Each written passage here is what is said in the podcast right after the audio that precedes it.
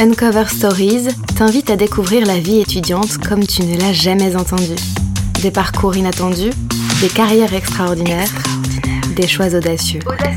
Mais surtout, des voix singulières qui lèvent le voile sur des trajectoires étudiantes inspirantes et hors du commun. Uncover Stories. Bonjour, je m'appelle Marine, j'ai 37 ans, j'ai fait mes études à l'IPAC Business School et dans la vie je suis comédienne et je travaille pour une grande marque de cosmétiques de luxe.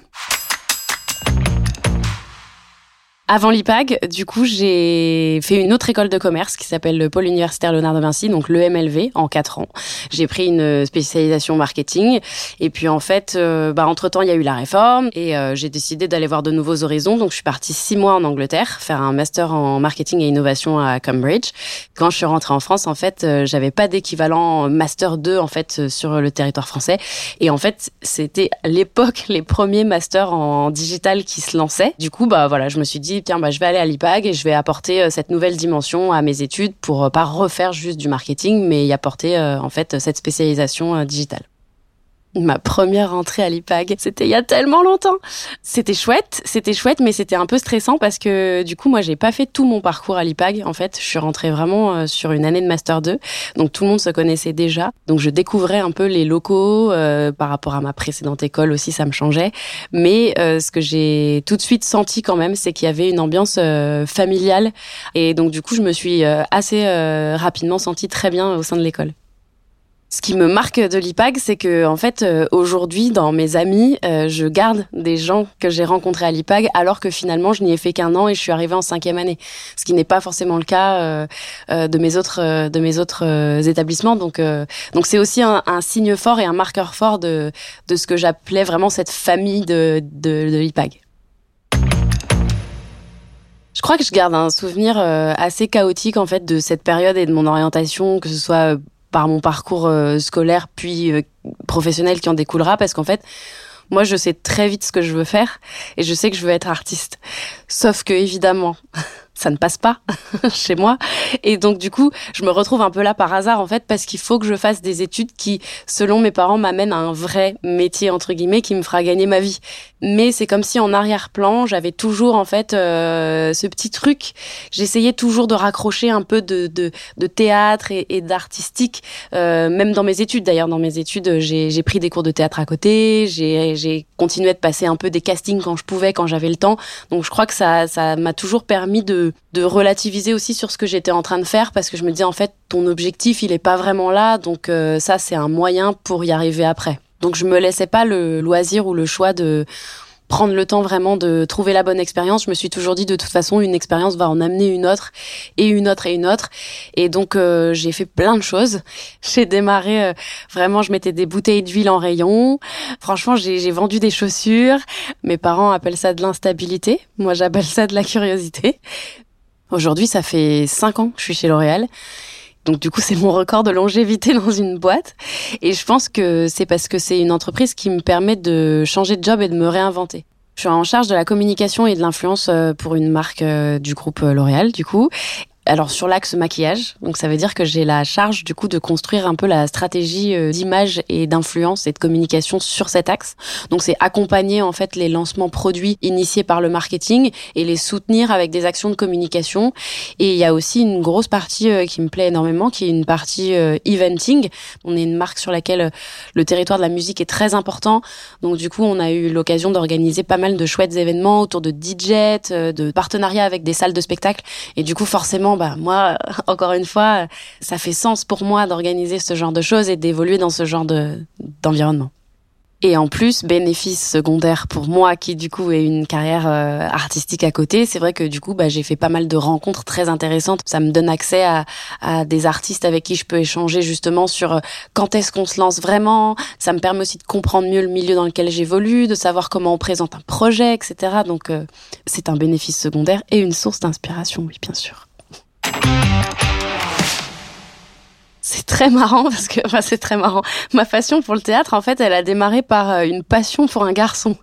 Donc, en fait, j'étais amoureuse. je, devrais même pas être en train de dire ça, mais euh, j'étais euh, amoureuse du fils de ma prof d'histoire géo en quatrième, je crois. Et en fait, je faisais tout pour me rapprocher de lui. Et il en avait rien à foutre, bien évidemment.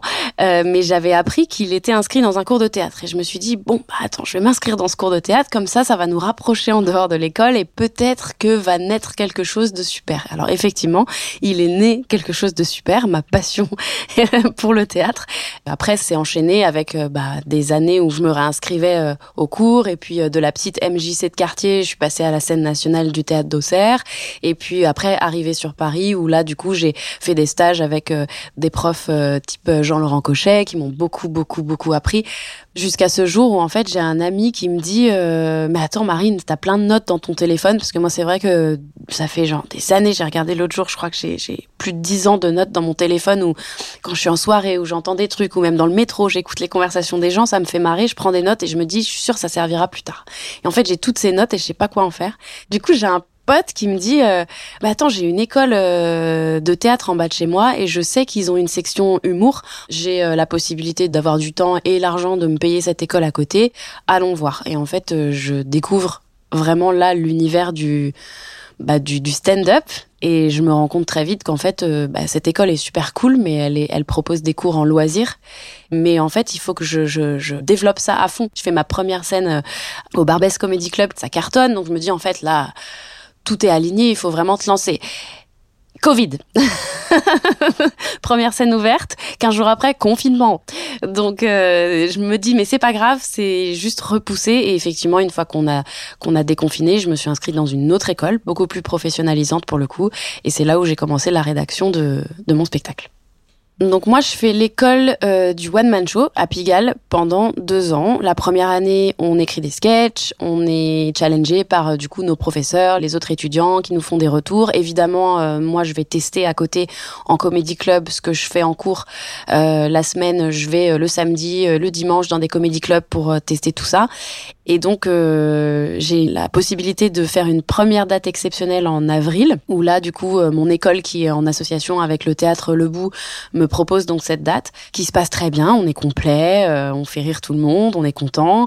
Il y a les parents dans la salle, donc donc finalement voilà, peut-être aussi euh, euh, un moment voilà pour moi où je me dis ça y est, bah, ils ont vraiment compris en fait ce que ce que ça voulait dire pour moi pendant toute cette année de d'être humoriste, d'être artiste, d'être sur scène.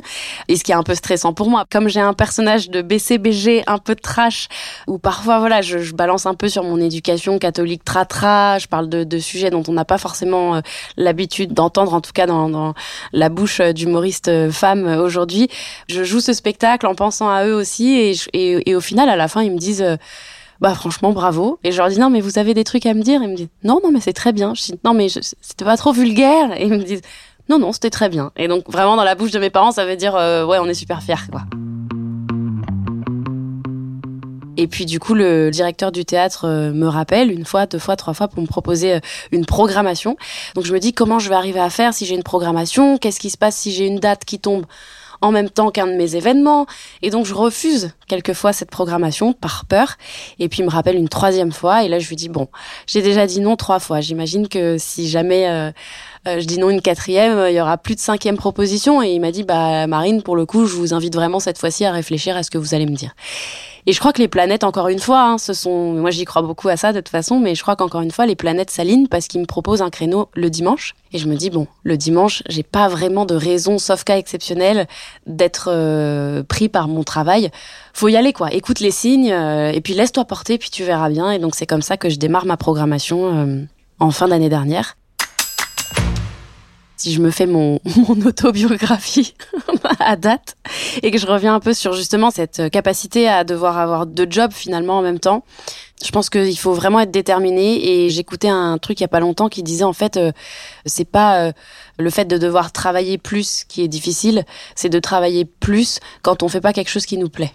Et en fait, je me dis, finalement, c'est déjà ce qui m'a permis de lancer ce spectacle aujourd'hui. Tout ça, c'est la récompense de ces jours, ces heures, ces week-ends où, bah, au lieu de sortir, je voulais écrire mon spectacle ou au lieu de rentrer chez mes parents, bah, je disais, bah non, parce que là, je dois vraiment répéter. Donc, c'est des sacrifices, mais qui valent le coup. Et je pense qu'ils sont faisables à partir du moment où on a vraiment la passion. La seule personne qui peut me détourner du chemin, c'est moi Ce que je voudrais dire euh, comme message un peu aussi même pour les étudiants, c'est que n'ayez pas peur d'avoir un parcours atypique parce qu'en fait, il y a qu'une seule personne qui vous ressemble sur terre, c'est vous-même. Enfin, je veux dire, c'est vous êtes unique et et encore une fois, je pense que mon parcours, le fait d'avoir testé plein de choses, d'être parti dans plein de domaines différents entre l'huile, le fromage, les couches, le déodorant, le, le parfum, enfin vraiment des univers très différents. Au final, aujourd'hui, bah font la richesse aussi de ce que je peux proposer. Et je terminerai là-dessus. C'est un conseil d'ailleurs qu'on m'a donné. Euh, c'est cette personne-là que j'ai rencontrée et qui m'accompagne aujourd'hui m'a dit euh, en vrai Marine, je vous dis tout ça. Si je peux vous donner qu'un seul conseil, et c'est celui que je voudrais transmettre aujourd'hui, c'est écouter tout le monde, mais n'entendez que vous. Merci d'avoir écouté cet épisode d'Uncover Stories. Pour découvrir ou redécouvrir d'autres parcours étudiants inspirants, abonne-toi à ce podcast et retrouve toutes les infos et épisodes sur le site internet de l'IPAC Business School.